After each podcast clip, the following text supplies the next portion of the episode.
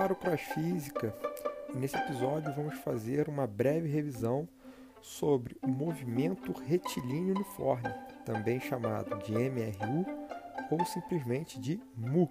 Preparados? Então pegue papel e caneta e vamos nessa.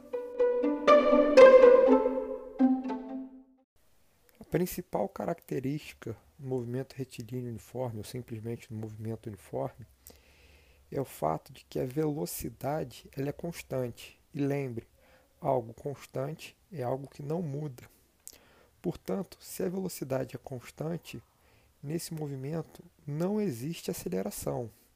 E além disso, significa que o objeto irá se deslocar distâncias iguais em intervalo de tempos iguais.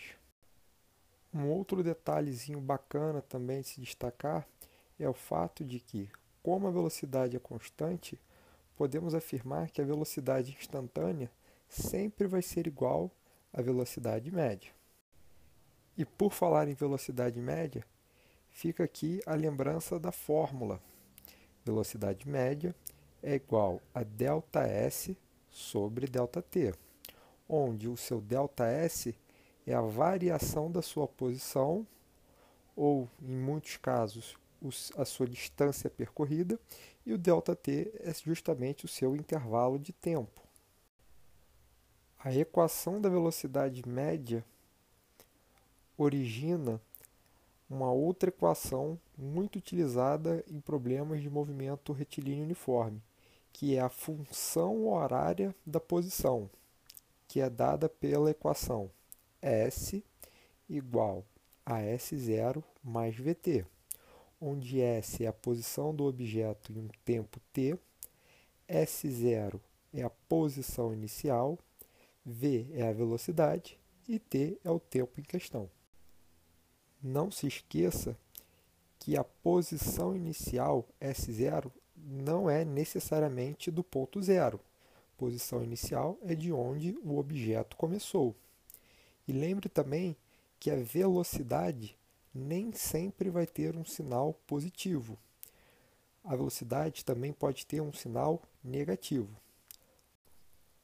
No caso da velocidade com sinal negativo, isso significa que o objeto está executando um movimento retrógrado, ou seja, ele está se deslocando no sentido contrário ao que foi determinado como sendo positivo. E no caso em que a velocidade tem um sinal positivo, classificamos esse movimento como progressivo, ou seja, o corpo progride, ele vai para frente. E para finalizarmos, vale lembrar das propriedades gráficas do movimento retilíneo uniforme. Em um gráfico posição-tempo, nós temos uma reta inclinada, onde a inclinação dessa reta nos indica o valor da velocidade. Portanto, se calcularmos a tangente dessa reta, é equivalente a calcular a velocidade, pois estaríamos fazendo um ΔS sobre ΔT. Assim, quanto mais inclinada for essa reta, maior será a velocidade. E em um gráfico velocidade-tempo, se nós fizermos a área abaixo do traçado do gráfico, nos será informado o deslocamento que o objeto executou. Então é isso, galera. Até a próxima e um forte abraço.